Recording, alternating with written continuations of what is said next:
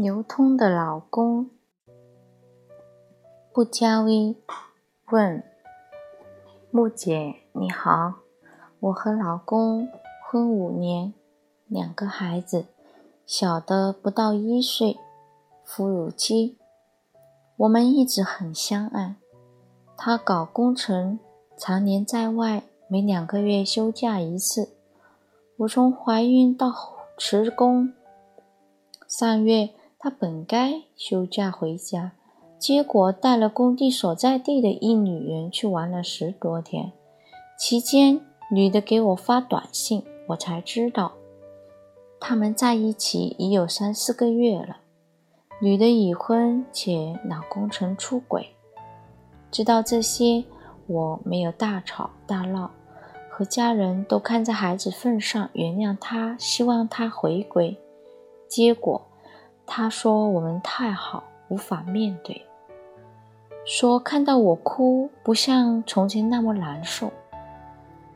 对孩子已不像从前那般，以工作忙，一两天就走了。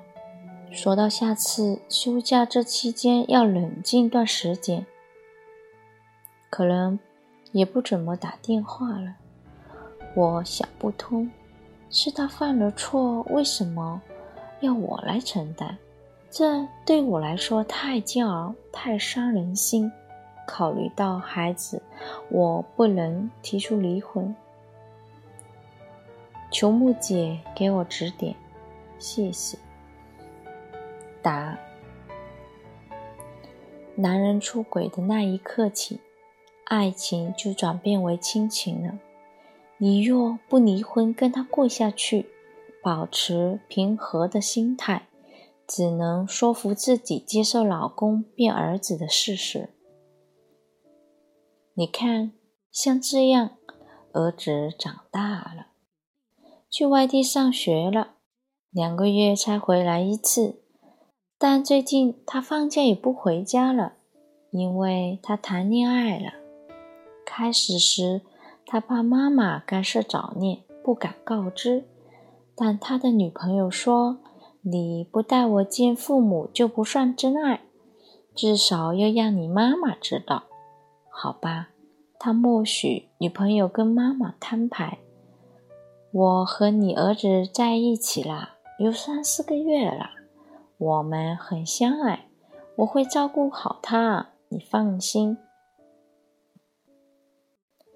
他很开心跟女朋友去度假，不想被你的唠叨看见你泪雨滂沱，更想逃得远远的。理论上，每个男人都可能是混蛋，因为他们没有经历孕育的过程，光靠自我认知来完成角色转变，就会出现不同程度的混乱，比如。有的男人结婚是找第二个妈妈，当他被独宠时显得温顺听话，而当妻子分娩，出现一个新生儿来争宠，他便无所适从。缺爱的他开始向外寻求浪漫，他要专门找一个爱他的女人，这是太太们最不喜欢的玩笑。他们怀着崇高的目的，为这个男人生育后代，却不知老公是个巨婴。在越落后的地方，男人操纵女人的方式越简单粗暴。不管是拐卖来的，还是娶来的媳妇，防止她跑路的最好的办法是尽快让她生娃，生多几个娃就传住了。女人被传住了，男人就自由了。所以在妻子生育后，还像热恋期一样对待她，为她提供更多安全感和快乐情绪的男人，是进化的比较高等的，或者说有真爱的，因为他本来可以利用女人的母性为非作歹。不再进行感情投资。是啊，爱情的寿命很短，很苦的事很长。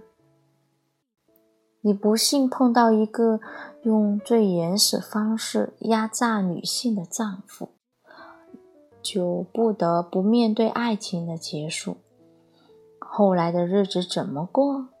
首先进行心理建设，把丈夫从爱人定义为合伙人。他为你提供金子、房子和抚养孩子的资金，你提供生育价值和劳力，比单身抚养计划划算，就继续。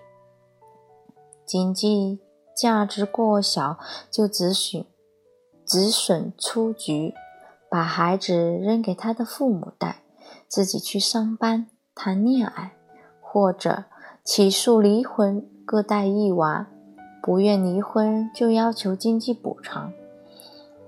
要不要为爱情不甘心？你选择一个常年在外的老公，你必须承担这种风险。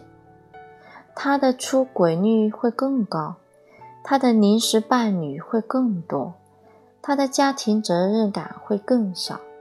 他的工作性质不变，就不会存在回归。而你排除这些因素，还能接受候鸟般的丈夫，变为大爱而活，不为小爱伤怀。那个被出轨老公伤了心的已婚女人，拿走你的老公去花，说明不管婚姻内内外，男人都是硬通货。你的老公流通起来了，你也可以多动动。